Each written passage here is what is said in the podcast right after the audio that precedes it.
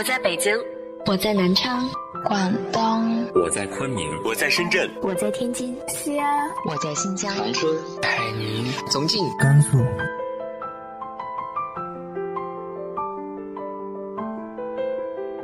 这里是 FM 幺八零八四，昨天的你的现在的未来，我是主播背着吉他的蝙蝠女侠。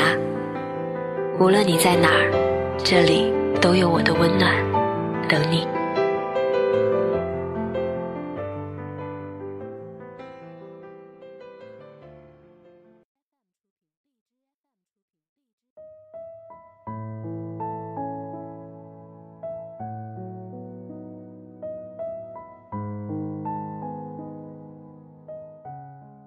嗨，亲爱的你，晚上好。我的好朋友正在和一个陌生人合租，这差不多相当于独居。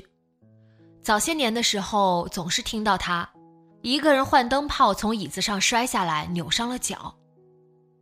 在家煮牛奶忘记时间，差点把整个厨房点着。用微波炉叮鸡蛋，鸡蛋直接爆掉，吓了他一跳。他也是在各种无助和挫败中。逐渐适应一个人的生活，这两年明显感觉到他成熟了很多。今天和大家分享的文章来自于沈十六的《独居是一个人从想象到真实生活的过渡吧》。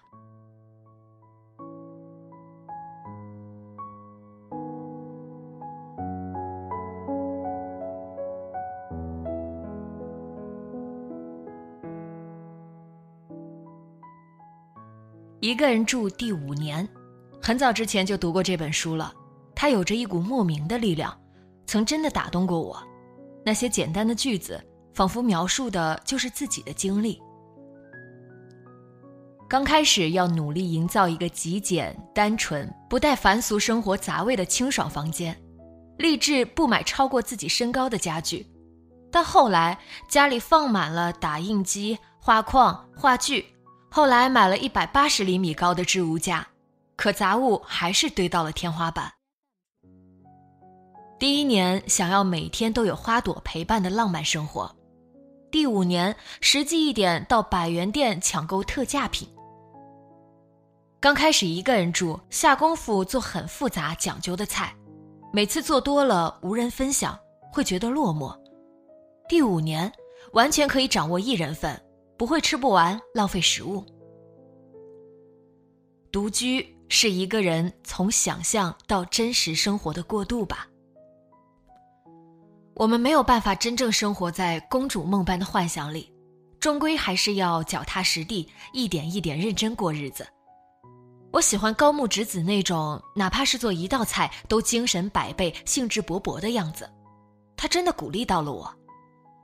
身边有很多女孩子，一开始都过着群居生活，她们高中之前，甚至大学之前，都是跟父母住在一起，不怎么会用洗衣机，不知道如何煮饺子，更没有见过活生生的蟑螂。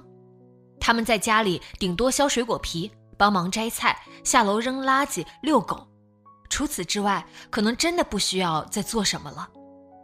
等到读大学，四个人住一个房间。难免有些磨合，但彼此有个依靠。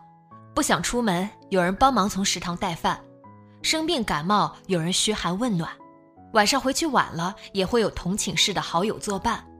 就算是刚开始不适应，有人卫生习惯不好，作息时间不同，但只要宽容一些，也不会有太大问题，反而会让整个人开阔平和一些。刚毕业的时候，无力独自承担房租。就跟同事或新认识的人合租，彼此分工，有人提点，并未觉得一切有多难熬。或许对方做饭，自己洗碗，他负责维护跟房东的友好关系，自己联系好经常到家里维修水管电路的工人。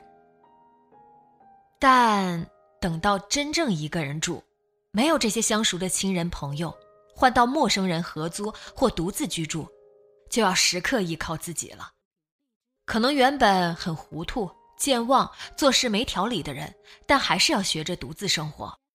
比如，当赶着出门接朋友，却把钥匙插在门内反锁门之后，会有深深的挫败感，但只能从门口张贴的小广告中搜索出靠谱的开锁匠，预约好时间，请对方来开锁。比如工作日懒得打扫房间，周六日一定要抽空换洗衣物、床单，做好家务，不然就算混乱不堪，也不会有人能代劳。第二年开始适应一个人，学会独立生活，已经能熟练的缴纳水电暖费，处理各种生活琐事，不再感觉一个人吃饭、一个人睡觉、一个人跟物业争吵保障利益有什么值得委屈的地方。当然，生活没有多么不好，但有时候会觉得撑不到下一秒。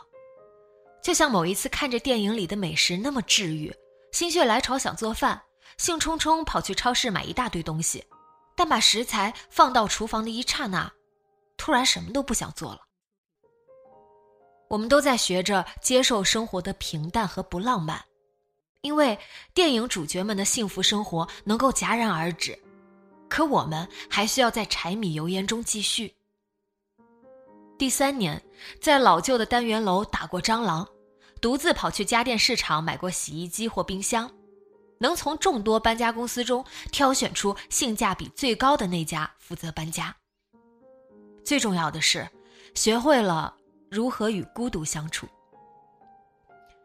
周佳宁在《一个人住第三年》中写过。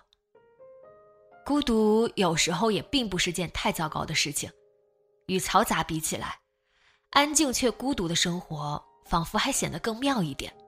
或许至少得有那么一段时间，几年的时间，一个人必须要自己生活着才是对的，否则怎么能够听到自己的节奏？一旦他流淌出来，走在马路上，坐在地铁里，独自待着的时候，与朋友在一起的时候，任何时候。他都会在那儿兀自发出自己的声音，这是属于你的声音，身体的一部分，不用再担心流失。的确，当一个能够感受到孤独流淌的时刻，似乎就不再觉得生活有多么困难了，不必害怕没有人陪会寂寞，就忍不住找一个不是那么喜欢却能陪伴自己的人。等到耗尽对方的暖意，两个人还是分道扬镳。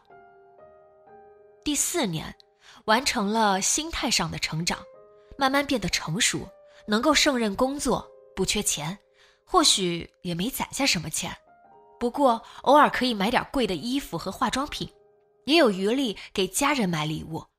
突然意识到健康的重要性，调整作息，或许会锻炼身体，给自己买份保险。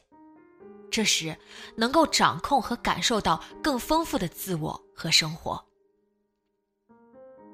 第五年，孤独并不是要完全的不去接纳别人，生活中依旧会有朋友、亲人适合的交往对象，但好像在独居中找到了自己的节奏和轨道，明白了过分依赖是对一段关系的伤害，但依旧期待着。生命中的某个时刻，可以遇见对的人，跟他认真相处，并真心的感谢他，感谢他的出现，也感谢命运的厚爱。如果你正在独自生活，请不要觉得孤独和难过，一个人住了自由、苦恼、寂寞、快乐，这是一种难得的体验。毕竟，独居并不妨碍你恋爱，对吗？并且在这个过程中，你不会因为过分想要抓住对方而失去自我。将来，我是说，如果你会结婚，那这是一段很值得回忆的时光。我很感谢自己曾有机会独居，并正在独居。一个人所要做的就是好好照顾自己，照顾好家人，并在这个过程中让自己觉得快乐。当做好这些，可能会比想象中过得好。我给几个小建议吧。第一，不管是租房子还是单位的宿舍，亦或者自己的小窝，可以把它变成自己想要、喜欢的样子。一点点收拾的时候，可以拍照留念。等到全部整理完毕，你会感到巨大的满足。第二，尝试做饭，没事儿的时候可以做个菜，让美食治愈内心。第三，养喜欢的小动物。它可以让生活变得美好，并逐渐学会传递爱。我养过金鱼，不过经常养不活。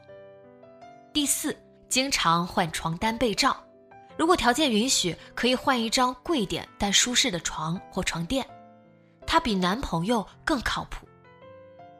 第五，学会跟孤独的自己相处，不恐惧年龄，不自怨自艾，不觉得生活原地踏步。一个人住并不会落魄、凄楚、无奈，他也能丰富、有趣、充满爱。我总觉得生活是会好的，女性天生柔软细腻，在日常生活中有更多敏感的出发点，可能会因此感到孤独、寂寞或不快，但也能更多的找寻到细微之处的美。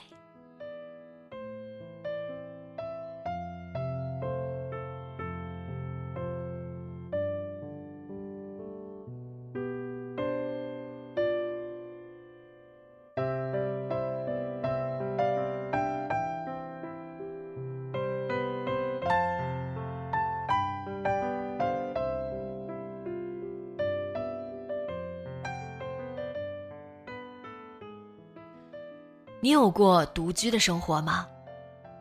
那时候的你是什么样的呢？直接在节目下方留言分享给我吧。